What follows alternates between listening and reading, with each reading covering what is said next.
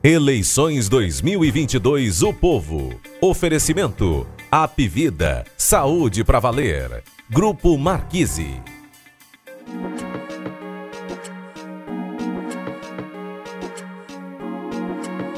Fala pessoal, este é o episódio 204 do Jogo Político para falar de eleições. Vamos falar nova pesquisa Quest, né? Lula oscila para cima, Bolsonaro fica estável. Qual a chance de vitória do Lula no primeiro turno ou de Jair Bolsonaro, né? O Bolsonaro tem dito que ele vai ganhar no primeiro turno, ou então só não será assim se algo anormal ocorrer no TSE. Será que a eleição presidencial pode ser decidida em primeiro turno? E a situação do Ciro Gomes, que na última pesquisa Quest é, fica ali separado por um ponto percentual é, de Simone Tebet. Então, como é que está essa disputa pelo terceiro lugar? Ciro contra Simone Tebet, quem vai ter a primazia nesta terceira via, que está sem grandes perspectivas na eleição nacional. E vamos falar também da super quinta-feira de pesquisas no Ceará, pesquisa IPESP, pesquisa IPEC e no plano nacional pesquisa Datafolha, então será uma quinta daquelas. E para falar sobre esses assuntos, a gente tem aqui a presença de Carlos Maza, colunista de política, repórter do O Povo, que se deslocou direto da Aldeota para estar aqui com a gente na Aguanambi. Bem-vindo, Carlos Maza. Opa, valeu, Érico, valeu pessoal que acompanha a gente. Hoje aí, suprindo uma grande demanda popular com a câmera voltada para mim, né? Coisa que já vem sendo cobrada há alguns dias aí. Ah, Hoje, na ausência do Walter Jorge, que tá de férias, será? É, Rapaz, não- pois é. Será que por Walter. Jorge está de férias? Mistério. Vamos aqui, há muito o que falar, né? Sobre esses cenários aqui, nacional e estadual. Pois é, muita coisa para a gente tratar. Lembrando que o Jogo Político Podcast toda quarta-feira ao vivo, às 10 da manhã, a gente está no YouTube, no Facebook, no Twitter. E depois a gente está nas plataformas de áudio para você ouvir quando quiser. A gente está no Apple Podcast, Spotify, Amazon Music, Google Podcasts, Rádio Public, no formato podcast. E a gente está também no Povo Mais. Lembrando que tem também o programa Jogo Político, que vai ao, ao vivo é, com o Ítalo Coriolano. Sempre estamos um de nós também, eu, Maza, um de nós participando do Jogo Político. É, às terça-feira ao vivo, às 14h30, no YouTube, no Facebook, no Twitter do O Povo. Bom, mas como eu falei, episódio 204, vamos começar aqui então. Pesquisa Quest saiu né, no começo da quarta-feira, meia-noite e cinco minutos, a pesquisa foi divulgada. Lula, 44%, Jair Bolsonaro, 34%, Ciro Gomes, 6%, Simone Tebet, 5% e a Soraya Tronic, 1%. É, o que aconteceu desde a última pesquisa na semana passada?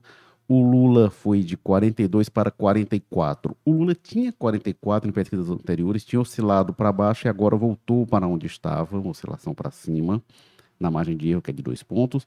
Bolsonaro ficou estável, 34%. Ciro Gomes, eh, de 7, oscilou para 6%. E a Simone Tebet, de 4, foi para 5%. Ô, Carlos Maza, vamos começar por este ponto. É, o- A pesquisa Quest, né, a, a pesquisa IPEC, que saiu no começo da semana, dava o o Lula ali com 52% de votos válidos na margem de erro ali para vencer no primeiro turno. Nessa aqui, é, o- na, na, na Quest, o Lula não. é, é, é, ele poderia até vencer. O Lula tem 44. É, somados, os adversários têm 46. Né? 34 do, do, do Bolsonaro, 6 do Ciro, até 25, a Soraya com, com 1. Então, na Quest, o Lula poderia vencer no primeiro turno, mas é o contrário do que acontece na IPEC. Na, na IPEC, ele fica ali acima em votos válidos e, e ele teria de ter a, a, a margem de erro máxima para baixo para ele não ganhar no primeiro turno. Na Quest é o contrário, você tem que jogar a margem de erro para cima, ao máximo, para ele vencer no primeiro turno. Mas tem tido apelos eh, da campanha do Lula para tentar levar eh, a, de- a definição em primeiro turno, para tentar resolver logo a eleição. Eh, e aí eh, isso rea- le- levou a reações do Ciro Gomes, reações da Simone Tebet, incomodados com isso, dizendo que vai, a Simone dizendo que vai dificultar acordo no segundo turno, dizendo que é um projeto de perpetuação do poder é, é, do Lula e do PT. Bom, vendo essas pesquisas, como é que você acha que está a perspectiva de uma definição em primeiro turno?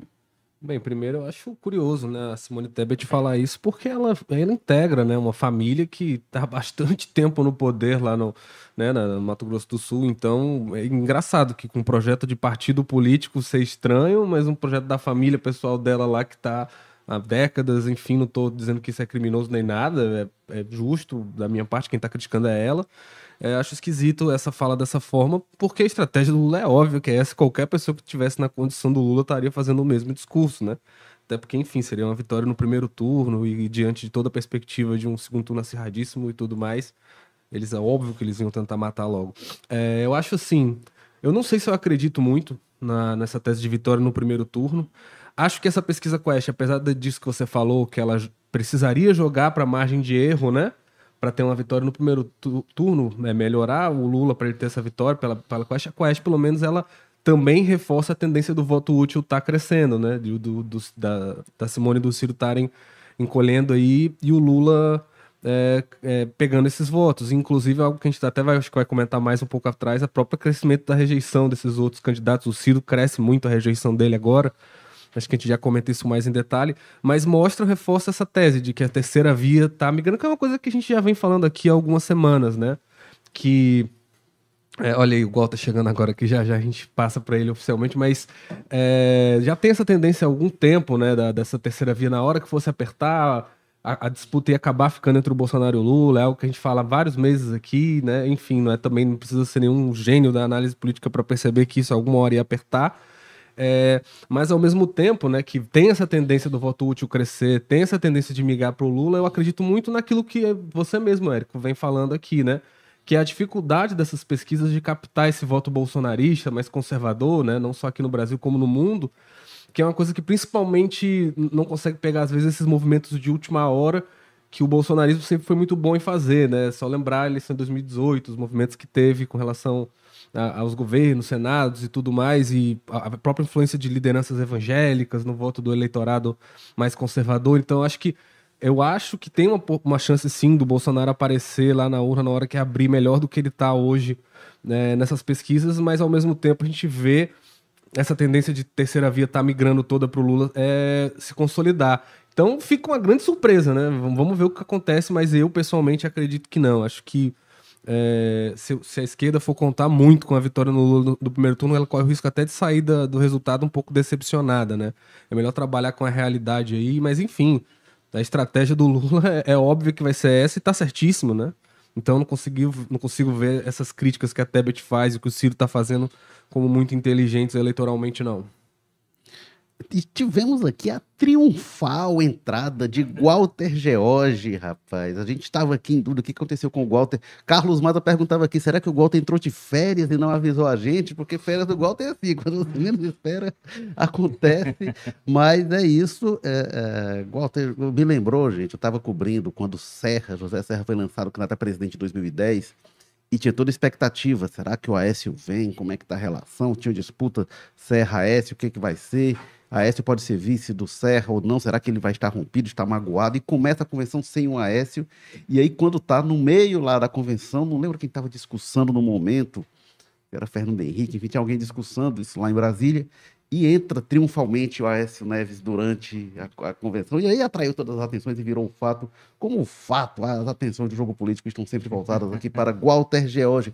Walter George, estamos falando aqui de pesquisas, né? saiu pesquisa Quest, saiu pesquisa IPEC, aumentando a probabilidade de, de definição no primeiro turno. Na Quest não havia e passa a haver, embora seja improvável. Você tem que botar a margem de erro lá no máximo para cima para o Lula vencer no primeiro turno. No IPEC era o contrário. No IPEC é, você tinha que colocar a margem de erro máxima para baixo para o Lula não vencer no primeiro turno. O que, que você acha? Vai ter definição no primeiro turno, mas o Carlos Maza quer fazer uma observação? Não, é só resumir também o que eu falei, né? Que para mim eu acho que, apesar de ter que jogar para a margem, para o limite da margem de erro para colocar mais provável, ao mesmo tempo consolida o cenário de que a terceira via está migrando para o Lula, né? É. Bom, Olá, Érico, Maza, quem está nos acompanhando, peço desculpa pelo atraso, mas eu, foi involuntário, porque na verdade, na verdade, a Guanabí está um caos com uma mobilização aí dos enfermeiros pelo piso, eles fecharam a avenida, a avenida está fechada, então eu deixei o carro lá, Sabe Deus onde? Depois eu vou ver onde é que ele. Uma merecida Onde é que ele- manifestação, os, os enfermeiros Onde é que ele ficou. Mas o certo é que tá um inferno no trânsito e isso inviabilizou que eu chegasse como chego toda quarta-feira, todo dia de gravação no horário. Mas enfim, eu- a, gente, a gente vinha projetando isso e o que eu, o que eu particularmente sempre achei, achava, disse, disse antes, eu acho que a situação de agora reforça, é que o esforço que o PT tinha que fazer, que a campanha do Lula tinha que fazer, era para pegar aquele cenário que você tinha 15, 20, há um mês atrás, um mês e meio, e conseguir trazer até essa fase. Ou seja, em que a possibilidade de vitória no primeiro turno continuasse possível, ou estivesse no horizonte. Eu acho que eles fizeram isso. Com um. é, é, então, eles conseguiram trazer essa situação para cá com um ganho a mais que eles tiveram.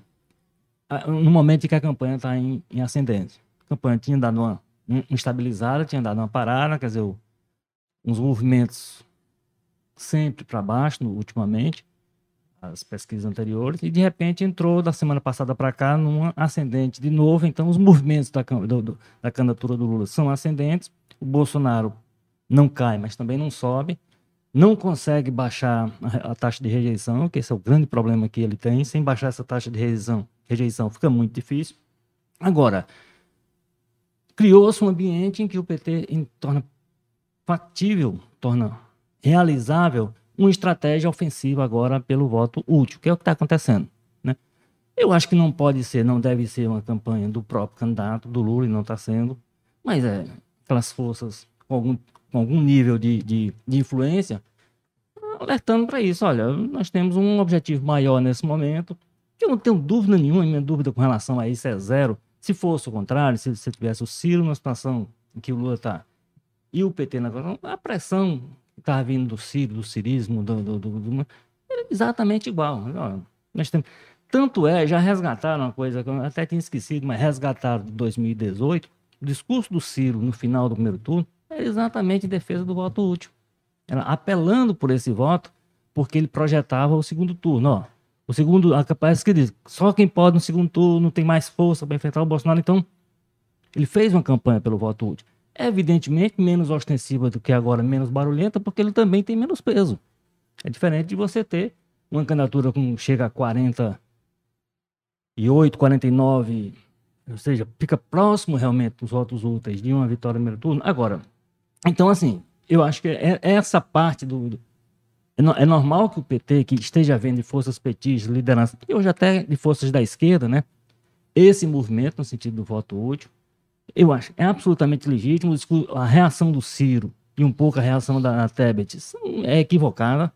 Fala, atribuir isso a fascismo, é coisa de fascista, ou então é porque quer se perpetuar no poder, umas coisas que não tem absolutamente nada a ver com o momento. Ó, Tá, tá no contexto, Mas é do jogo acharem ruim também, né, Walter? não, mas, mas eu tô- mas resto do jogo também eu vou dizer que tá errado, que tá criticado. Só tô dizendo isso. Não, mas eu digo eles assim, podem ele- fazer o que quiserem. reclamarem também. E- Eles, é também do jogo, também é do jogo, concordo. Mas só que é errado, do meu ponto de vista. E é errado quando você olha o Ciro com o próprio discurso dele no passado. Então é, é, é, é, é, é, é- é contraditório com ele próprio. Ele, ele achar hoje que é fascista uma prática que ele fez há quatro anos atrás. Essa é a questão. Agora, isso tudo está no debate.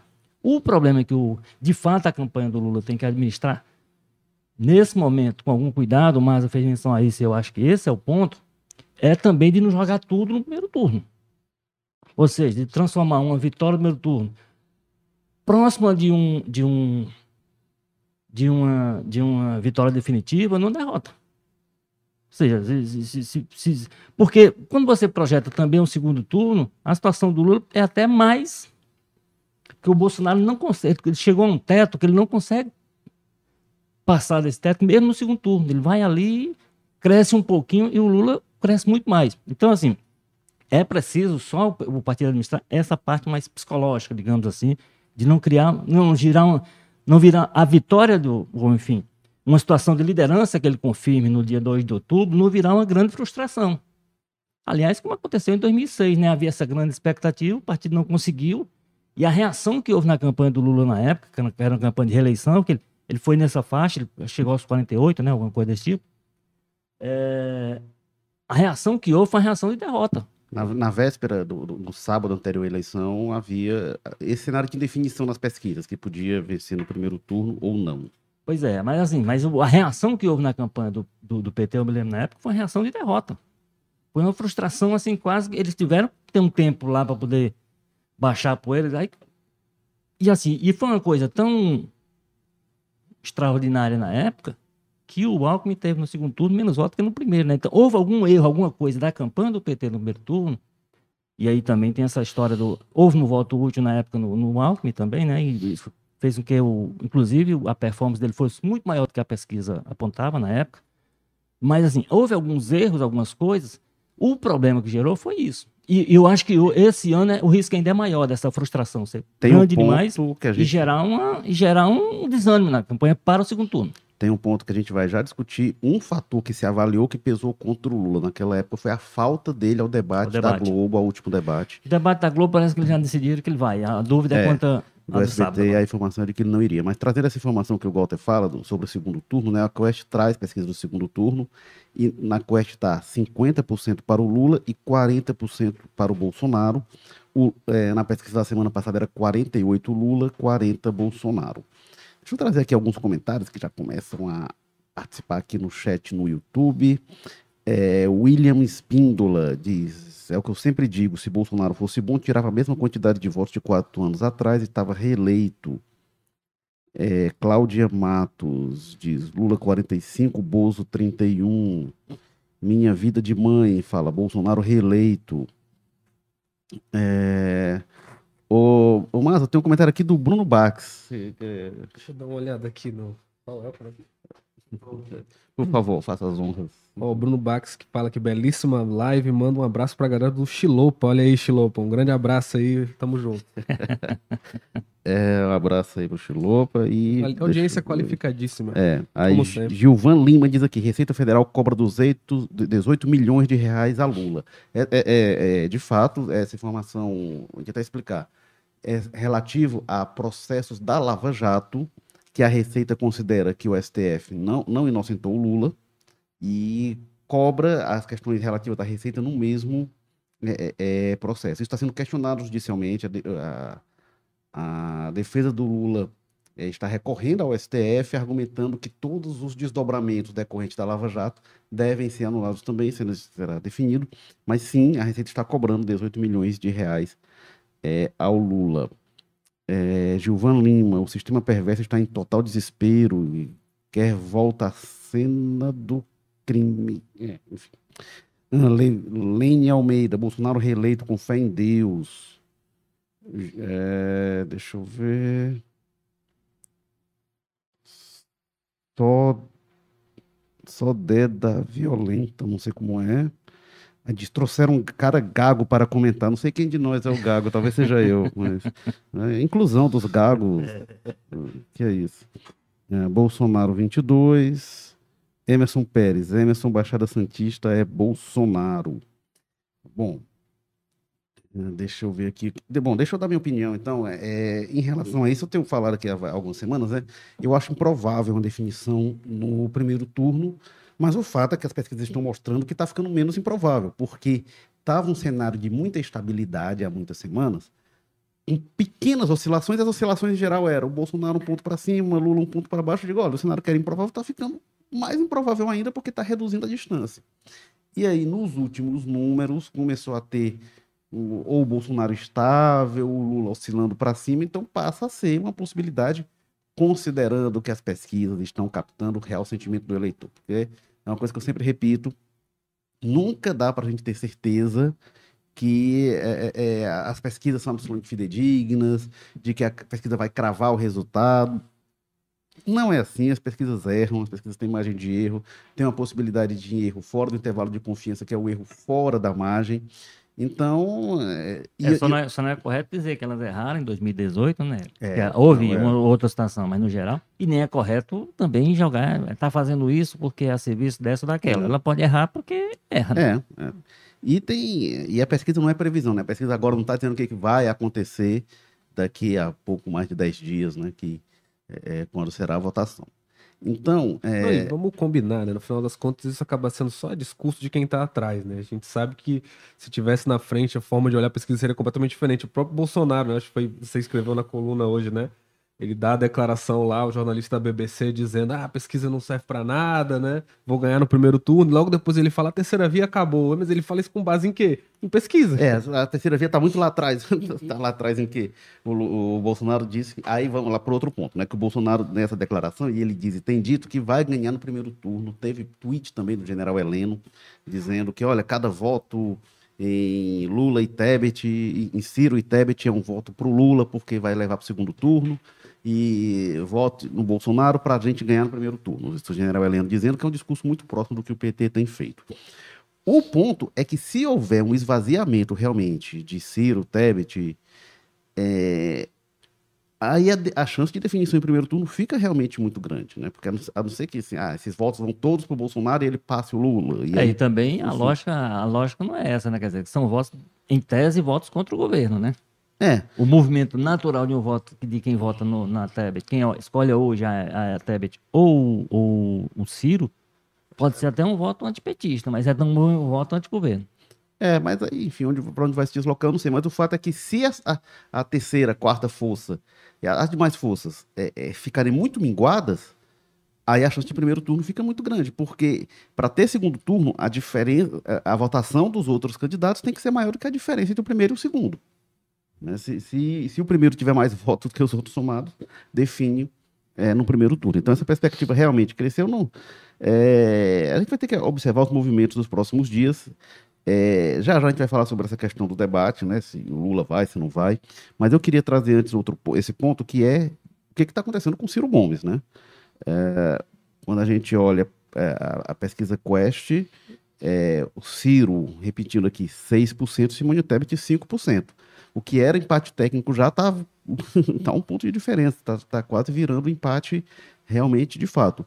O Walter Jorge, você acha que o Ciro sustenta a terceira colocação ou corre risco de ficar em quarto, em quarto, como já aconteceu em 2002, por exemplo? Eu acho que corre risco. E, assim, é muito em função daquilo que a gente tem discutido aqui quase que toda semana. Eu acho que o Ciro tem feito uma campanha ruim. Uma campanha ruim no sentido estratégico. Ele é uma pessoa que apresenta a sua proposta, é o tem sido dito reiteradamente, é, é, quem, é o único que tem um livrinho para apresentar dizendo exatamente o que é que vai fazer. Parece ser, ter ideias interessantes, inclusive. É, só que ele, na, na, hora de montar a estratégia, o programa de TV dele é bom, e aí não é por outro motivo, é um craque da, da área, né? O João Santana, que elegeu muita gente por aí, então é uma pessoa reconhecidamente capaz. Só que a estratégia política que está montada, para mim, ela é equivocada. Porque é, a essa altura, quer dizer, nós estamos a 11 dias da eleição, a gente não sabe exatamente de quem é que o Ciro está tentando tirar voto para poder ir para o segundo turno. O, o, agora, é. o João Santana, ele historicamente, isso ele mostrou no auge dele, é, ali na reeleição da Dilma, por exemplo, ele tem um modo agressivo de fazer campanha é, também, né? Ele, ele, na hora que, que ele vai. o Ciro, não, a gente está vendo com o Roberto é, Cláudio aqui. que inclusive, que inclusive o Ciro, o Ciro, quando foi questionado sobre isso, porque o Ciro tem toda aquela discussão sobre o PT como a postura que o PT teve com, com a Marina naquela época em 2014, foi quem tocou aquilo foi o João Santana. E ele disse não, ele cumpria, ele cumpria a ordem. Ele, ele, ele, fazia o programa, mas a orientação sobre isso vinha da campanha e tal, etc. Bom, ele está orientando também para ser essa mas, linha destrutiva. Mas vamos dizer, vamos é. combinar, né? O João Santana já fez campanhas agressivas que a gente viu. O Ciro não é propriamente uma carmelita pois descalça. É. O Ciro também sabe. Pois é, não, e assim, e atacar, eu acho que é do jogo. É do jogo. Sim. Agora, você tem que atacar com alguma lógica. Por exemplo, a Tebet, que agora, é, você vê claramente que ela tem, ela tem um alvo. O alvo dela, ela, ela, ela fala do Lula, ela ataca o Lula, ela critica o Lula, ela não deixa de fazer isso, mas o, me parece claro na estratégia dela que o alvo dela é o Bolsonaro. É, inclusive, quando ela, né? isso que a gente comentou, que ela reclama da, da do pedido pelo voto útil, ela diz que, olha, é, pode dificultar o diálogo no, no segundo turno. turno né? é. Ela sinaliza então, isso. Então, assim, é, é, mas você vê a estratégia. No caso do Ciro, a gente não sabe. Tanto é assim que ele tem perdido alguns apoios exatamente em função disso. Por exemplo, do fato de ele focar muito mais, eu, assim, repito, ele tem um direito, porque o, o Lula é adversário dele. Agora, há, uma, há um sombreamento, há um, há um, há um espaço comum para eles que ele teria que respeitar um pouco, eu acho, como representante do PDT. Tanto é assim que ele tem gerado incômodos dentro do PDT. Teve ontem um, um, uma, uma, carta pública de, de, uma pessoa importante, um ex-deputado que é, inclusive, da direção do partido, é do, da Fundação Leonel Brizola, lá do Paraná, que ele disse: estou largando a campanha, não concordo com, não concordo com o comportamento do candidato, e não um comportamento isolado. Né? E aí você vê, ele, eh, ele perdeu agora, recentemente, o apoio de uma pessoa pública, um artista e tudo, que era cirista de primeira hora, e disse: cansei não sei, porque eu acho que ele está errado. A estratégia dele está errada porque ele, ele, ele, ele, ele, se você for balancear, ele tem muito mais como alvo o, o, o Lula do que o Bolsonaro. E, só, e nesse momento, as forças, na visão dele progressista, deviam estar de alguma forma articuladas para dizer: ó, nós temos que. Nós temos um alvo preferencial. Então, então assim, é, inclusive essa falta estratégica de saber se ele quer o segundo turno, quer ir para o segundo turno contra o Lula ou contra o Bolsonaro, que ele quer não. Assim, se ele acha quem é que onde é que ele vai buscar o eleitor. Então ele ficou desde o começo. Você fazer isso no começo, eu compreendo. Eu estranhei desde o começo, mas eu compreendo. Por exemplo, então, existe aí um, um, um, um, grupo, um grupo de pessoas que é anti-Bolsonaro e é anti-Lula. Eu quero atrair esse grupo todo para mim. Então, a, a, você atacar os, os dois naquele sentido era para atrair essas pessoas. Perfeito. Só que, a partir de um certo momento, ficou claro que ele queria muito mais atrair o anti-petista do que o anti-bolsonarista. E isso foi. E parte do eleitorado dele, vamos lembrar que o PDT é um partido com seu nível ideológico, digamos. É um, é um pessoal que gosta de pensar pelo, né, pela linha progressista. Então, é profundamente incômodo para esse grupo qualquer tipo de alinhamento com o Bolsonaro, por uma questão política e ideológica. Então, assim, eu acho que o Ciro está pagando o preço de erros que ele cometeu. E aí, em função de quê? Se foi ele que determinou, se foi o João Santana que decidiu fazer um, uma linha mais agressiva e ele foi junto. Agora, o Ciro, ele delimitou o espaço dele, eu acho, em 2018. Com aquela postura que ele teve no segundo turno, ele deixou claro, olha, eu, a partir de agora, eu sou, eu tô de um lado e o PT do outro. Não quero mais conversa com o PT.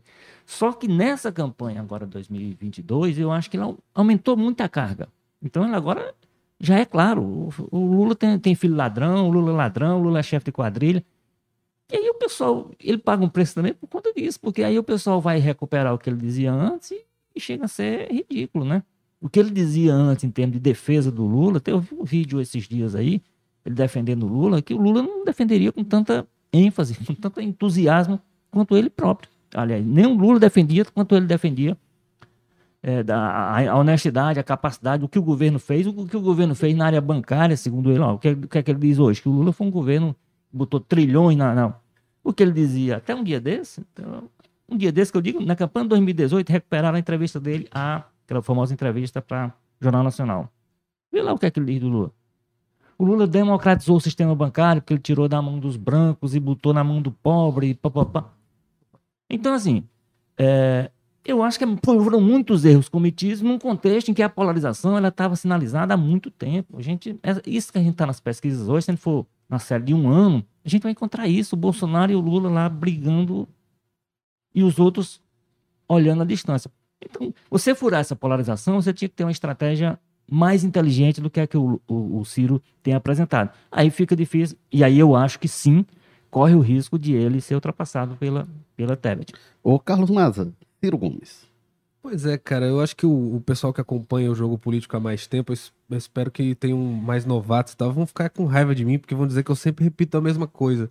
Mas é porque nesse cenário, na, na, no, no, tema Ciro Gomes, não tem outra coisa para dizer, basicamente, né? Primeiro, destacar um dado que eu acho muito interessante da PC Pesquisa Quest, né? Que é a rejeição dos candidatos. O Lula aparece com 46%, né? Oscilando um pontozinho para baixo. Aí o Bolsonaro aparece com 54%. E o Ciro aparece com 54 também, aumentou 4 pontos, né? Um cara que não tem um quinto das intenções de voto do Bolsonaro já tem a mesma rejeição que ele. E é o Bolsonaro. Sabe, o Bolsonaro é o cara, é como o Lula, é o cara de movimentar paixões e ódios da maneira que a gente sabe como é que é. Tem gente que ama muito e gente que odeia muito. É muito surpreendente para mim o Ciro bater a mesma rejeição que o Bolsonaro. Muito, é quase inexplicável, assim. Então a única coisa que se tem, né, sendo pragmático, é olhar como ele tá fazendo a campanha dele e como foi o caminho que ele trilhou até chegar a esse número, 54% de rejeição que não tem nenhum mais ferrenho cirista vai poder olhar um, um dado desse e, e, dizer, não, não tem nada de errado na campanha, é isso aí, Ciro tá certo. Não. Estrategicamente ou eleitoralmente, no mínimo, claramente há um equívoco aí observar isso. Agora, repetindo o que eu sempre falo, é o cenário, né? É o, o- abre aspas, coitado, fecha aspas do Ciro até, né? Desde o início, não, não era uma eleição muito boa para a terceira via chamada, né? Tentou se criar, inflar esse, esse sentimento em alguns momentos, mas sempre ficou muito claro, pelo menos para mim, que era uma disputa muito, né, entre o Lula e o Bolsonaro mesmo, né? Porque não é uma questão só eleitoral dos dois candidatos, né? É uma forma que a gente já vê que a sociedade brasileira está dividida há muito tempo, né? O exemplo que eu sempre uso: você não consegue sentar numa mesa de família, num jantar, você não consegue sentar numa mesa de bar sem em algum momento o assunto virar Lula contra Bolsonaro. E às vezes você fala mal do Bolsonaro ou do Lula, a pessoa que está na mesa ao lado que nem te conhece quer entrar na sua conversa, às vezes brigando com você. É uma divisão que está estabelecida na sociedade brasileira há muitos anos, n- n- não foi agora. Então o, Lula, o, o Ciro querer entrar nisso, já com o histórico dele de aproximação com o Lula, aí começa a bater no Lula. O bolsonarista não vai mudar o voto dele pro Ciro por causa disso, porque vai ver o Ciro ainda como um comunista, né? O cara que disse que ia receber a bala, a turma do Sérgio Moro. Então, eu acho que talvez desde o início o cenário não foi muito bom pro Ciro, mas o Ciro conseguiu sair mal, né? Porque hoje a gente vê a projeção de futuro, se bobear, a Tebet sai dessa campanha muito mais fortalecida para as próximas eleições, estabeleceu quem é o inimigo dela aí, o bolsonarismo, apesar dela ter crescido aí o tom contra o PT aí nesses últimos dias por conta dessa campanha pelo voto útil, mas eu acho que ela até sai com uma plataforma maior aí para voos futuros, né? Enquanto o Ciro sai muito chamuscado dessa história. Qual é o futuro político do Ciro, né? É, ele próprio tem dito que não vai disputar a eleição, eu não, não sei muito se eu confio nisso, acredito nisso, acho que ele volta e aí mas, enfim, é, de alguma forma não, não, não tem como negar, né? Não, não sei se a estratégia dele não foi boa, né? Em qualquer sentido, porque bater a mesma rejeição com o Bolsonaro na, na reta final da campanha certamente é um péssimo sinal para ele. Ô, Walter, e o que o Ciro, o papel que o Ciro tem também na eleição no Ceará, né? E o risco que tem, se de repente o Roberto Cláudio não se elege, como é que você vê? Como é que você associa o, o- o projeto Ciro nessa eleição como todo É, Ceará como parte importante disso? E, e lembrando que pela primeira vez nos últimos anos, pelo menos, assim, a condução foi pessoal dele, né? Ele- O grupo, o Cid tocava e ele ficava ali sendo. Eu diria pela primeira vez desde 2002. Pois é.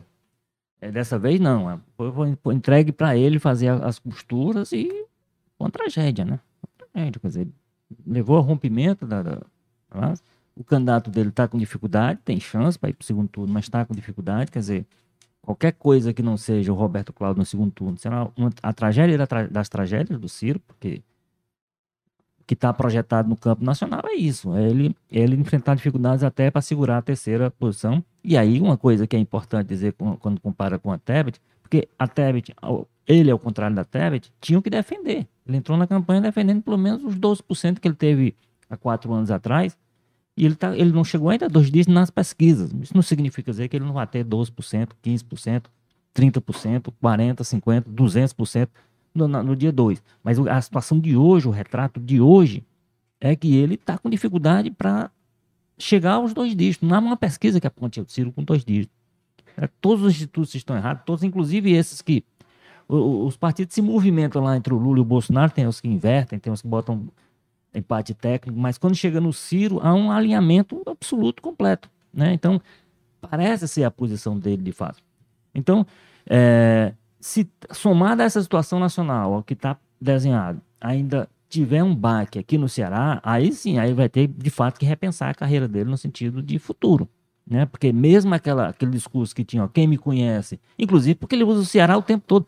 O Ciro, do jeito que ele usa o Ceará na campanha, parece que ele foi governador há dois anos, ou foi pre- prefeito há dois anos. Quando ele, parte do que ele né, tem a ver com, com, com, com o grupo, porque o irmão dele tocou, mas ele tem- o Ciro foi prefeito, de- do, foi, deixou o governo do Ceará no começo dos anos 90. É, o Carlos Maza era uma Né? criança catarrenta lá em- Pois é. E, e- e ele ainda usa isso como exemplo, né?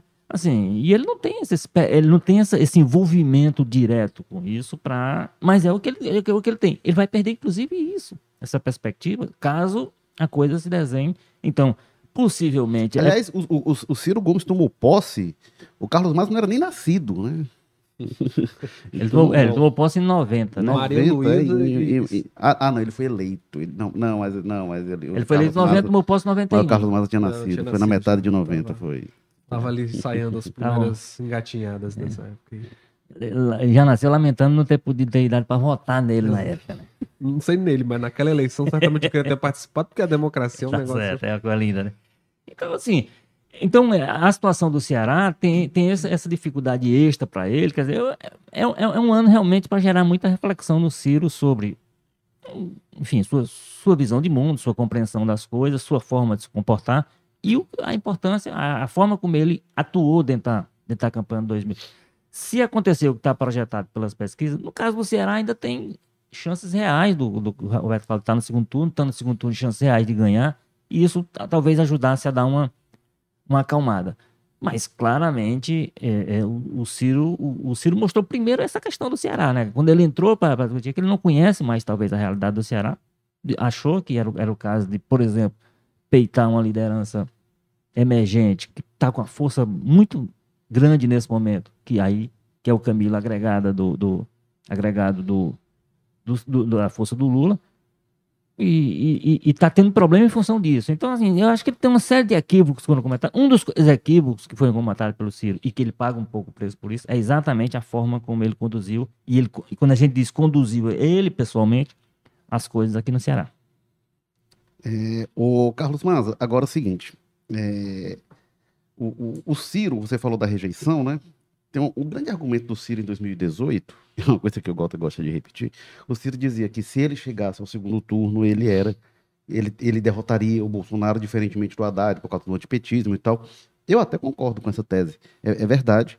Mas ocorre uma coisa, isso eu gosto que repete, né? Que para para você ganhar no segundo turno, na, no- na democracia brasileira, tem um pré-requisito que é você ter voto no primeiro turno para chegar ao segundo turno, né? Não, não dá, não tem assim, não, eu vou, eu vou disputar só o segundo turno. Não E, tem assim, isso, e- né? e é porque, né, não foi como em 2099, que o Maza não tinha nascido.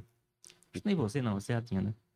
Em 89, é, que aí o Lula e o Brizola brigaram cabeça a cabeça. Foi uma briga. Mas férrea. aí que eu ia lembrar, O- Walter, há quatro anos, em 2018, foi 28 para Haddad e 12 para ele. Então foi uma diferença não, e bem uma- expressiva. Mas é isso que eu ia lembrar, só, eu ia lembrar justamente do Brizola, porque o que, que acontece? É engraçado o Ciro pelo PDT repetir um discurso que era do Brizola na época, porque o que, que ele dizia? Se ele tivesse ido ao segundo turno em Ele ganharia 89, no- ele no dizia em Collor. 94 isso, ó. Eu teria vencido, se for o Lula, aí ele, o Brizola candidato em 94, dizendo isso. Não, se, for- se eu tivesse ido, eu venceria, o Lula vai para perder e tal, não sei o quê. É, ele vai perder de novo. Ele um- dizia em 94. O que aconteceu em 94? Realmente, em 89 foi isso. É, eu, tinha- eu, eu era um bebezinho, um pouco mais que isso, Walter, mas eu, eu fui saber depois, né? eu fui Mas lembrando que o Brizola não, não titubeou em apoiar o Lula no segundo turno. É, né? não, E- e- é. não, mas foi Total. ali, ali. 89 foi ali, ali. Foi, foi. 94, o Brizola fica atrás do Enéas. Eu não sei se ficou atrás do Amin também. Vou olhar aqui o da, de, de 94, mas aí o Brizola ficou muito lá atrás.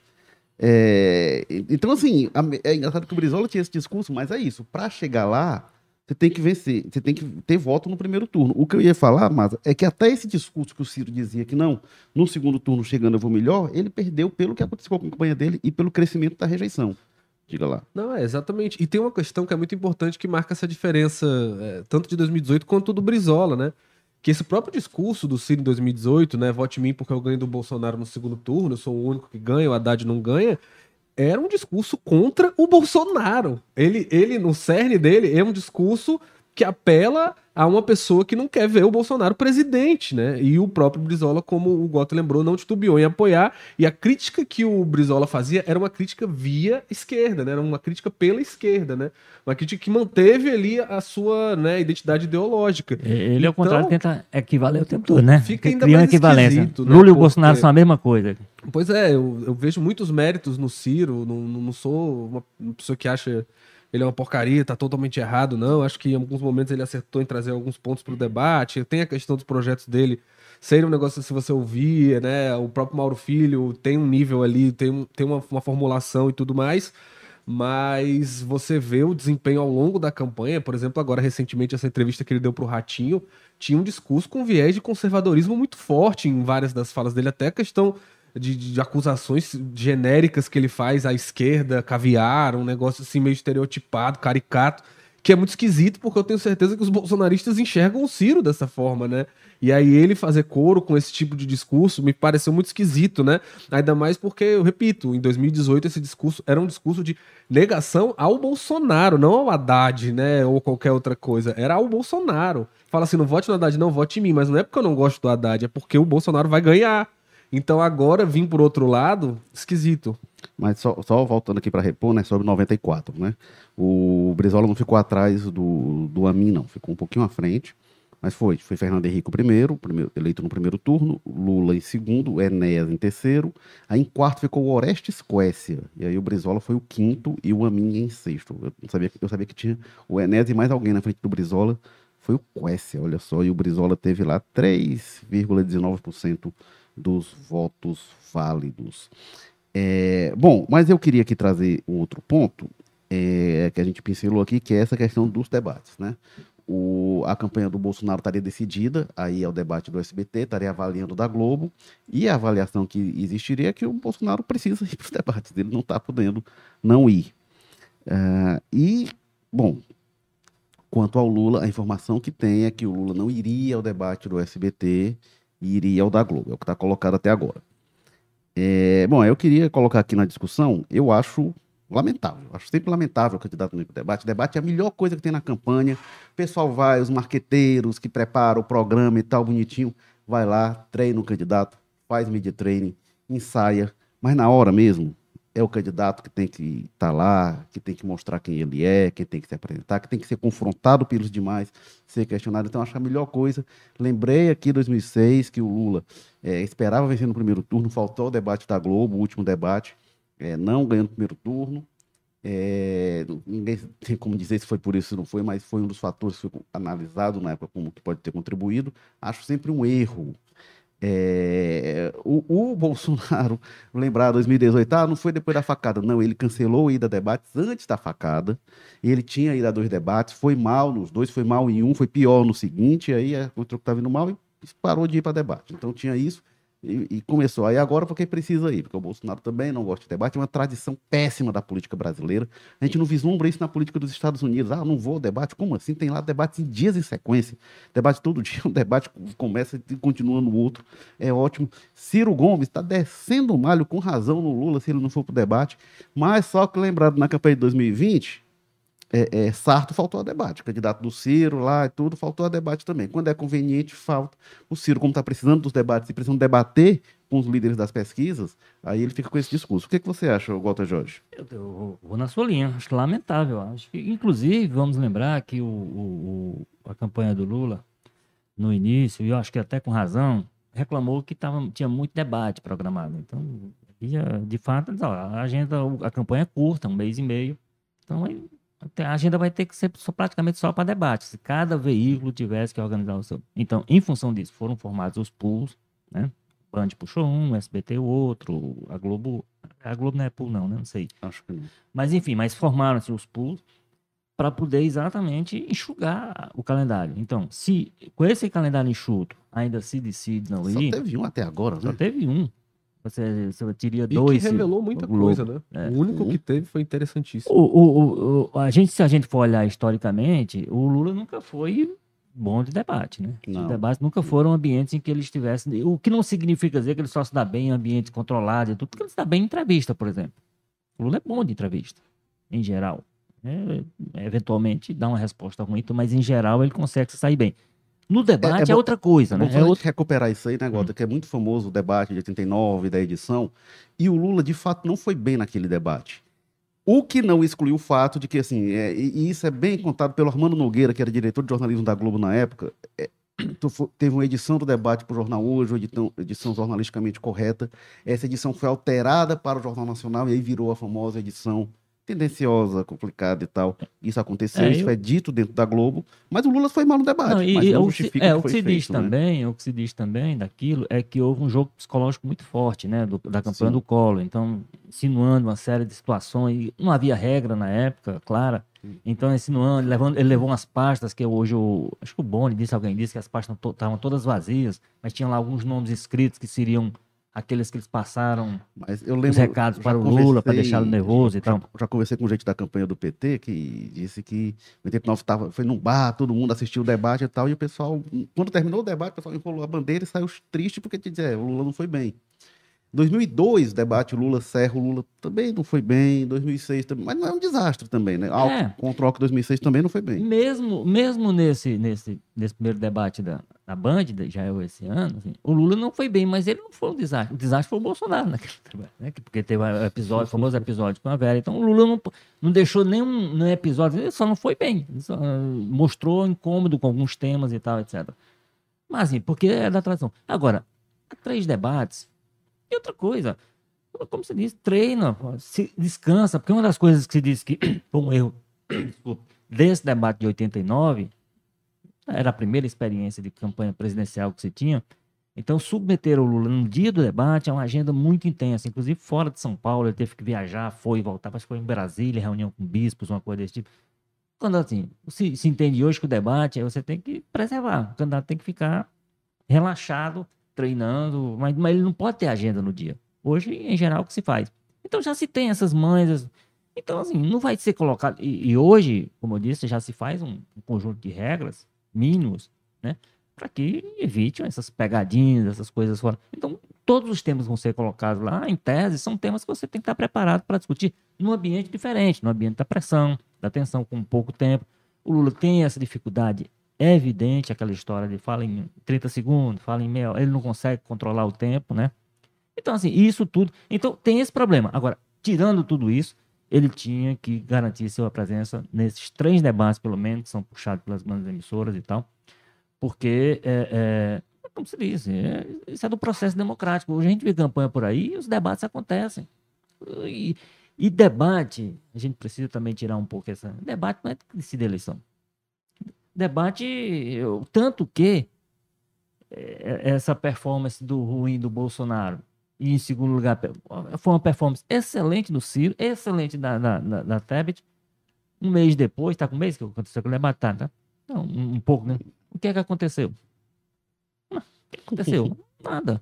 Agora, é, é, é, de qualquer maneira uma forma de os eleitores terem esse contato, terem essa possibilidade, e é uma forma de os candidatos respeitarem o processo democrático com essa compreensão inicial que eu concordo com ele. Havia muita, era muita, tinha parece 16 debates programados. Aí não Eu, era eu- eu impossível. confesso que por mim, assim, tinha debate todo dia mesmo, assim. e- É, mas aí, mas aí para uma campanha nacional, né, o cara tem que estar circular e tudo, essas coisas, eu, eu Ah, entendo. mas corta as viagens. Eu- Eles até acham bom, eu- sabia? eu- Eu, já conversei com o candidato daqui e disse, rapaz, a gente acha bom estar nos debates melhor do que a gente tá. É, não, não em todos, né? É. O Ciro, por exemplo, se fosse por ele, tinha três debates por hora, né? Agora, né? Agora, né? pela situação que ele tá nas pesquisas. Estaria no Ô. debate jogo político. Ô, Carlos, mas antes de passar para você, só com alguns comentários aqui. A Jaqueline diz: não tem que ir mesmo, não. Acho que o Lula pro debate é disso. O SBT é Bolsonaro. E o João José João de Souza diz: Lula medroso. A gente, a gente não pode deixar de considerar isso, é, assim, porque assim, a, a- a postura de, de- de emissoras também ajuda muito a, a cravar esse tipo de coisa. Ah, não vai lá porque é um ambiente, está aqui não sei o que e tal. Há essa complicação do, criada, às vezes, pelos próprios eh, veículos de comunicação. Ô, Carlos Maza, o que, que você acha? Eu acho difícil até sustentar esse argumento, né? Ter que ir mesmo não. Por quê, né? Qual, qual o argumento pra falar, não, não vai pra debate não? E, e essa pessoa que fala isso, será que achava a mesma coisa em 2018, quando o Bolsonaro tava furando os debates? Acho pouco provável. Enfim, acho que é isso que vocês colocaram, não tem nem muito mais o que dizer, não. É, é, é importante, né, pro processo democrático, também é divertido, né? Às vezes o pessoal vai para um botecozinho ver, é divertido, é importante. É o momento que a gente tem para ver eles fora ali do media training, dessa história. A gente sabe que por mais preparação que tenha, mais né, media training, gente em volta, nessa hora muita coisa escapa, né? Como escapou lá no debate que a gente teve. O debate que teve foi interessantíssimo, apareceram vários pontos, apareceram várias situações. É, é, eu acho que ali mostrou a cara do Bolsonaro muito mais do que na campanha dele, né? Que abre com ele chorando e tudo mais. E no mesmo tempo ele estava lá num, num programa atacando né, uma jornalista, uma mulher, e enfim.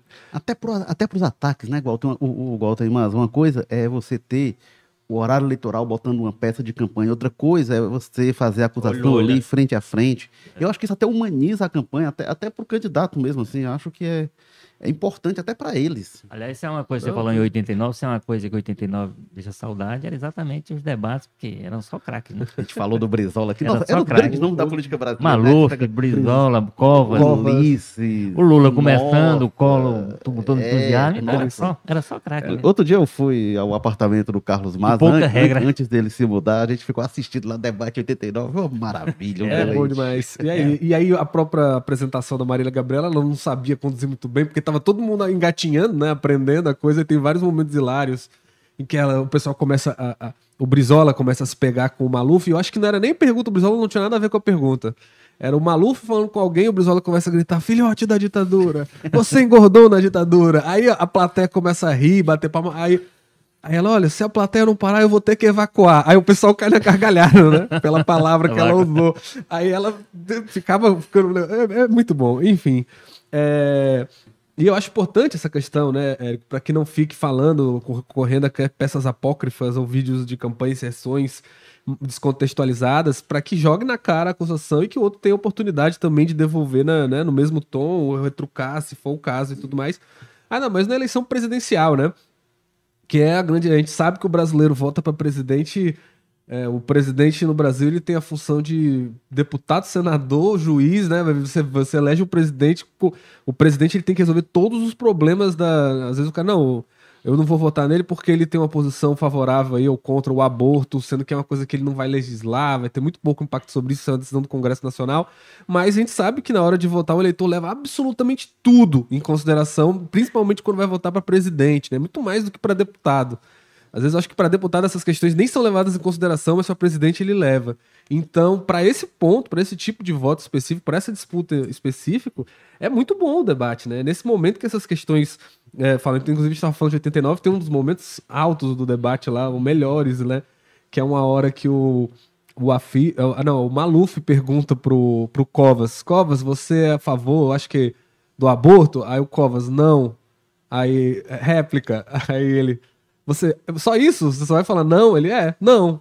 E aí volta pro outro, e você quer fazer uma tréplica? Ele, não.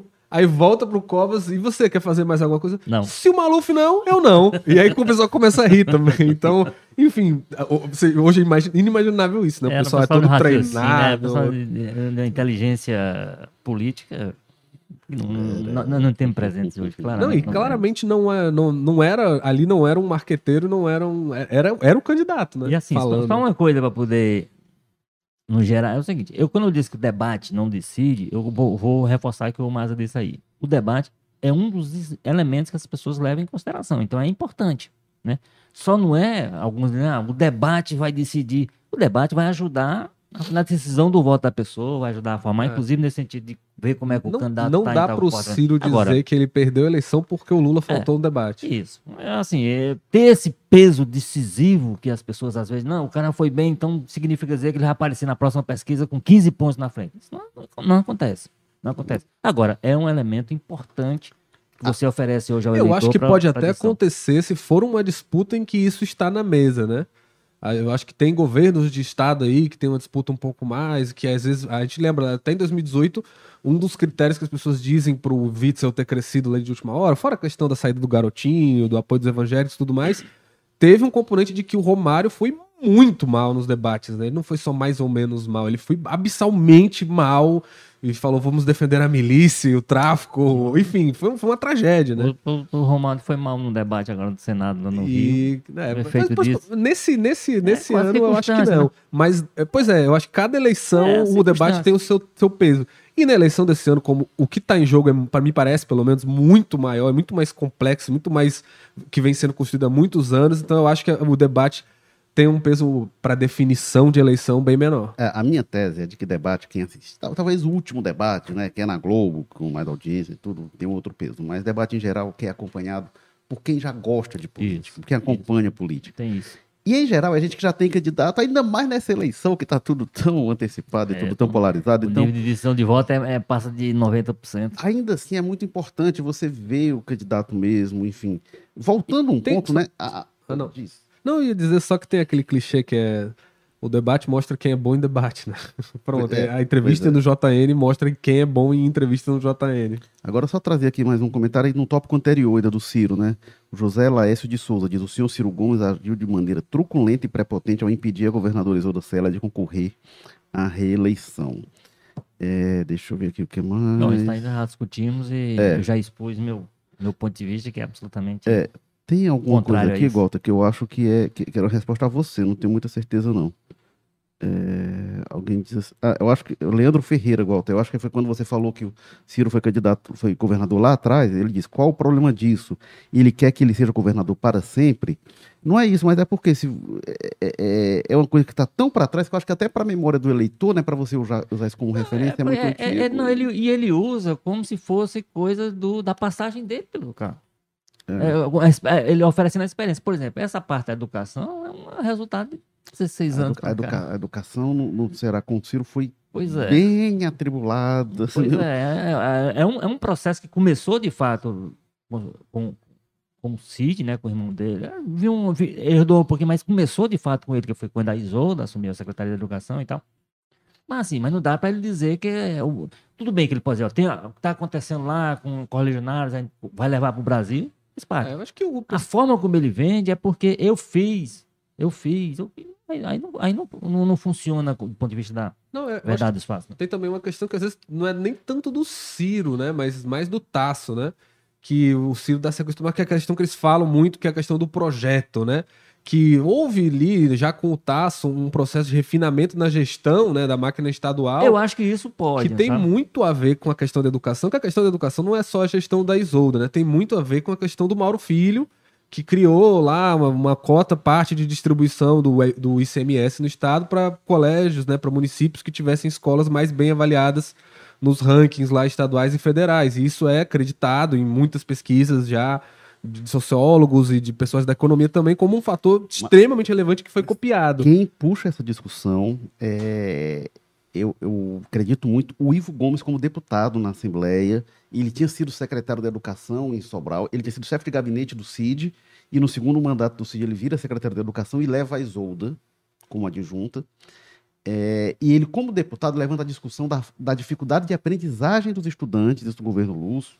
Pessoal não sabia escrever, sair da escola. E, e ele levanta esse debate da alfabetização na idade certa, enfim, e ali é, começa essa discussão. Porque tinha uma coisa que foi um legado do Tasso, mas o Tasso fez um meia-culpa depois, o, o Tasso foi responsável por universalizar o ensino. É, no governo dele, com, com o Naspolini, o Tasso disse, a gente pensou, é um pouco aquela coisa do fazer o bolo crescer e depois repartir. Ele disse, vamos botar os alunos na escola, depois a gente cuida da qualidade. É, e É aí muito tinha a aquela- questão de É, teleaula, né? Pois é, aquela- é uma coisa muito do PSDB dos anos 90, né? E Todos aquilo- luz para todos. E o Tasso, depois, numa entrevista minha ao Walter, ele falou: a gente não conseguiu avançar na qualidade, não foi tão simples quanto se imaginava. Muito pelo contrário, né? Diminuiu a qualidade de muitos É. colégios que eram bons. É, isso eu até sempre Mas digo enfim, assim, a- não, não é também, né? O coisa, o coisona maravilhosa ter escola. Às vezes as pessoas falam com saudosismo, né? As escolas públicas da minha época, sim, que tinha 1% da população atendida, né? E geralmente pessoas até de classe média que estavam, assim como às vezes, muitas vezes acontece no ensino superior. Não sei Pois não. se é um dado. O programa, o programa do, Extremamente do- positivo, do né? Bolsonaro ontem fala da educação, né? Aí a, a professora diz, ó, quando o, o- o presidente Bolsonaro assumiu, os alunos não aprendiam nada, chegavam, eu recebi uns alunos aqui absolutamente analfabetos, o que que nos Mas, E mudou isso? Não, e em, três anos, e, Mudou. rapaz, em três anos você conseguiu fazer uma é, revolução. o- esse monte que- de secretário da educação, uma coisa que menos se discutiu no governo é. Bolsonaro foi a aprendizagem. Mas, bom, eu queria só passar aqui, então, para o nosso último tópico, que rapidinho a gente já está aqui, chegando. Inclusive frustrando expectativas, porque se fa- o discurso do Bolsonaro em 2018 era a criança fica discutindo coisa e não discute matemática e português. E aí os ministros do Bolsonaro que nunca discutiram matemática e português Aliás, um segundo sequer. Foi aliás, só os, pior- os piores ministros dele, a- e a concorrência é boa nesse sentido, passaram pela educação, né? Ele, as escolhas Ah, que ele fazia para... As escolhas que ele fazia para a educação é meio ambiente. Nossa, mas enfim, vamos lá. É, deixa eu falar aqui, o Walter Jorge amanhã. Pesquisa IPESP para governador do Ceará, contratada pelo O Povo. Pesquisa IPEC também é, é sobre o governo do Ceará. E no plano nacional, pesquisa Datafolha. Walter, o que, que você espera desta super quinta-feira de pesquisas? É, é uma super quinta e uma super Datafolha, né? Que são 7 mil, maior número de questionários até agora, quase 8 mil questionários, 7.600 parece. Bom, vai, ter, vai, ser uma, vai ser uma sexta que não vai, vai, vai, vai deixar a gente sem quinta. uma quinta. Calma que a semana ainda tem semana. Tô querendo já passar. Cara, vai ser uma quinta Aquele muito... meme, né? Que semana, capitão. É quarta, É. terça-feira. Vai, vai. Vai, vai. Eu acho que, eu, eu acho que vai ser uma semana, uma quinta-feira para decidir muita coisa. Essas duas pesquisas, por exemplo, locais, a nossa que vem primeiro e depois a do IPEC, elas vão mostrar para onde é que está caminhando de fato a campanha do Ceará. E vai, ten- vai nos ajudar, inclusive, a entender alguns movimentos que têm acontecido. Quer dizer, esse, essa linha muito mais agressiva nos últimos dias do, do Roberto Cláudio tem ou não a ver com com o que está acontecendo na campanha, do ponto de vista. Porque ele- as campanhas fazem suas pesquisas diárias, né? Seus tracking, então eles, eles têm esse termômetro, eles têm quase que em tempo real. É, os movimentos mais recentes do capitão, que começou a focar e bater mais forte no humano, tem a ver com isso aí. Então, acho que as pesquisas vão, vão- nos ajudar a entender o que é que está acontecendo para além dos movimentos mesmos públicos do- das campanhas. Né? Se tudo isso tem a ver com com, com a aceleração do que as, as mais recentes apontaram, se o Elmano consolidou sua posição de segundo, se o Roberto Cláudio reagiu, tudo isso vai aparecer, disse, o que vai aparecer amanhã não é o resultado da eleição, é o resultado do, do momento. Se o momento, como é que evoluíram as coisas desde as últimas pesquisas que apontavam isso, apontavam essa tendência de alta do, do capitão bem estabilizado em cima, essa tendência de alta do, do Elmano e o, e, o, e o Roberto Cláudio brigando para se sustentar ali na numa situação. é A essa altura, eu acho que é, para chegar pelo menos embolado no dia 2, os dois, é, ele e o Elmano, para ver como é, que, como é que o eleitor decide. No plano nacional, a expectativa é que, bom, já saíram as últimas, do, da- de sábado para cá, é o que? É a, a quarta Nossa. pesquisa ou quinta, e saiu o IPESP, saiu o IPEC, saiu a Quest, saiu é, como é, FSB, né? Ontem. E todas elas deram esse, mais ou menos o que a gente discutiu aqui, quer dizer, o- uma movimentação dentro da margem, mas para cima do Lula, o Bolsonaro parado, baixando, se movimentando para baixo dentro da margem, e o Ciro e a, e a Tebet ali brigando por uma, por uma terceira posição sem, a- sem afetar os dois. Eu acho que o que. É, é, é, no plano nacional, eu não entendo que a gente, de um dia para o outro, traga, traga, muito embora as pesquisas estejam brigando muito entre elas, quando passar esse processo eleitoral, talvez isso tenha que ser, se é uma coisa que tem que ser, tem que ser bem discutida, inclusive do ponto de vista da justiça eleitoral, é, enfim, o que é que a gente pode fazer para organizar mais esse processo que virou uma, uma bagunça, né? Tem pesquisa para todo jeito aí, mas há uma, essas mais sérias que ajudam a gente a fazer aquele, aquele agregador, que é um, um instrumento muito importante, que talvez o eleitor deva procurar se nós temos o nosso aqui do grupo, então se orientar por ali talvez seja melhor do que ficar olhando uma pesquisa ou outra isoladamente, porque aí o agregador ajuda a limpar algumas coisas de uma para outra, ajuda a um ajuste mais, mais, mais é, adequado a, a eventuais distorções de, que de uma para outra. Então, eu acho do plano nacional, a gente tem um cenário mais ou menos estabelecido e vamos ver o que é que... Então, a minha expectativa é maior com relação às pesquisas locais. As pesquisas locais, eu acho que elas têm que ser vistas para poder nos ajudar a entender o que está acontecendo e principalmente o que está para acontecer, que eu acho que no, no plano nacional a gente já tem essa tensão estabelecida, essa polarização. Eu acho que no quadro local a gente deve, deverá ter, a partir de amanhã, com essa super quinta, não super sexta, nós deveremos ter 10 dias bastante agitados, porque a briga vai, tende a ser meio cabeça a cabeça. É, eu concordo que o, o nacional, o estadual é, vai ser o mais interessante mesmo, porque nacional a gente tem tido várias pesquisas, nacional, é, estadual, desde a semana passada a gente tem pesquisas dessas mais relevantes e tendem a ser as últimas antes da véspera da eleição, né? E, além disso. E PESP vai ter pesquisa no sábado, o IPEC, aquilo que também só terá no sábado antes da eleição. Então, até lá, desses dois institutos, são institutos importantes, mais consolidados, IPESP e IPEC, vão ser as últimas pesquisas antes da véspera, né? E as últimas estavam dando um empate técnico na briga pelo segundo lugar entre Elmano e Roberto Cláudio. O que, é que você É, a, gente espera? vai, a gente vai ter que olhar o movimento, né? Como eu digo. É. é um empate técnico, mas com o Elmano num- numa situação, num movimento e o Roberto É. Cláudio em outro. Mas criou-se um clima nas campanhas, né, Walter? Assim, essa postura agressiva do Roberto Cláudio, como se o Elmano já tivesse ido embora é e isso, que tal. é isso digo. E isso não apareceu até agora nas é, pesquisas. não, Então bem, a gente vai ter que ver se vai aparecer nessas ou não. Walter, ou Carlos Maza, desculpa. Bem, primeiro eu acho que a gente devia ter, Érico, firma aí, você usa sua influência aí de colunista, editor da política, coloque aí, vamos criar um apelido pra essa quinta-feira, né? Super quinta, quinta do Papouco, algum nome assim legal, porque eu acho que merece. Quinta do Papo Porque vai tem. ser um dia muito importante para a eleição aqui no Ceará. Eu acho que amanhã a gente vai, vai definir qual vai ser o rumo aí dessa reta final de campanha, porque os números que saírem aí vão, vão ser, né? Principalmente se eles coincidirem, né? Se eles não, se eles não brigarem entre é. eles, aí vai ser um Vai problema. Mas se coincidirem, Não, e a IPEC, a última IPEC e a última IPESP foram muito parecidas. Foram, né? foram- foram Quase igual o número. Então eu acho que basicamente a gente tem três perguntas, né?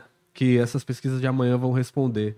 A primeira é o quão consolidado está o eleitor do Wagner, se o Wagner sustenta esse eleitorado dele. A gente vê vindo que ele tem sim é, mantido, ele vai oscilando um ponto abaixo em cada pesquisa, mas ele tem conseguido manter muito fi- fielmente desde o início com uma taxa de certeza no voto muito grande, né? Não tem crescido, mas também não tem perdido o eleitorado, ainda mais com um cara vindo né, com menos estrutura, né, com menos máquinas municipais, estaduais, apoios assim de políticos com mandatos tudo mais.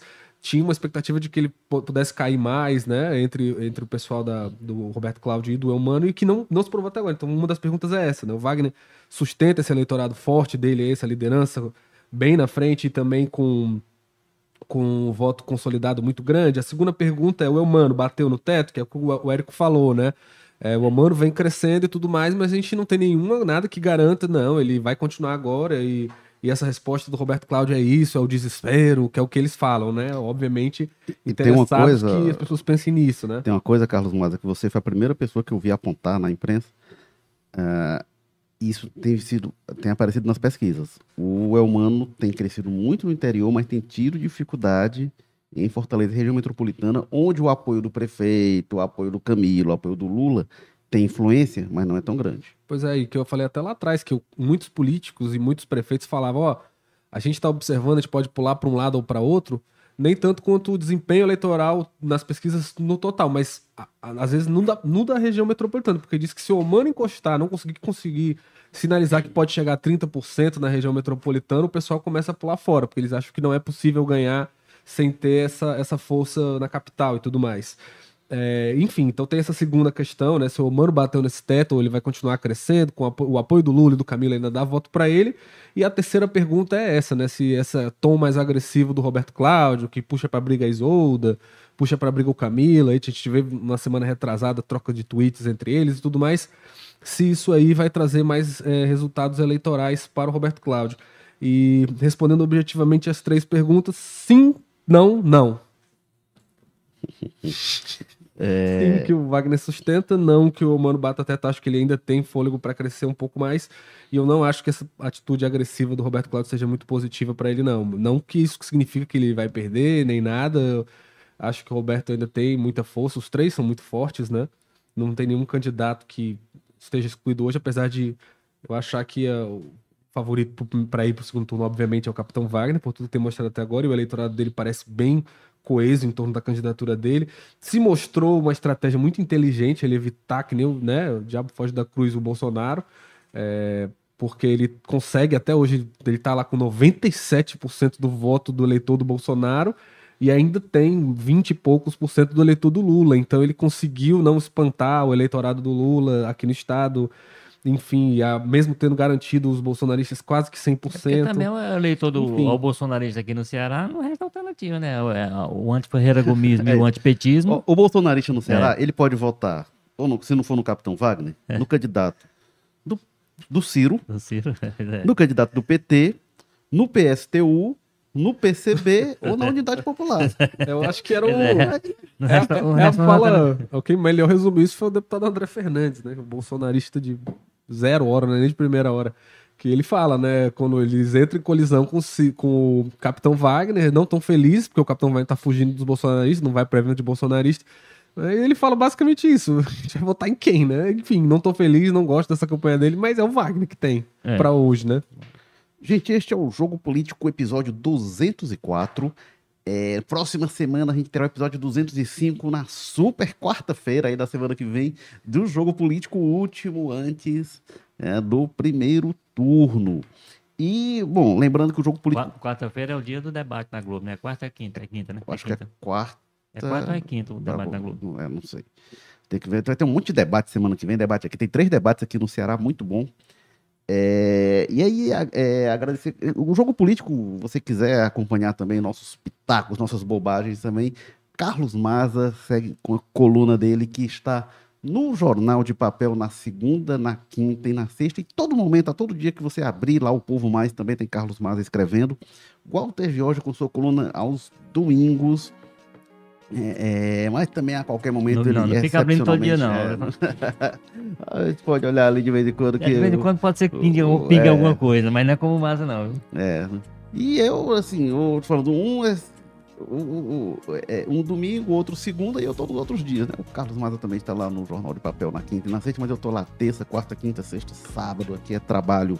Bom, jogo político 204 que teve na técnica o Bruno Silva, estratégia digital do Diego Viana, produção do Marcelo Teixeira, edição de Nicole Vieira, diretores executivos de jornalismo Ana Nadaf e Eric Guimarães, repetindo, quarta-feira, ao vivo, 10 da manhã, YouTube, Facebook, Twitter do O Povo.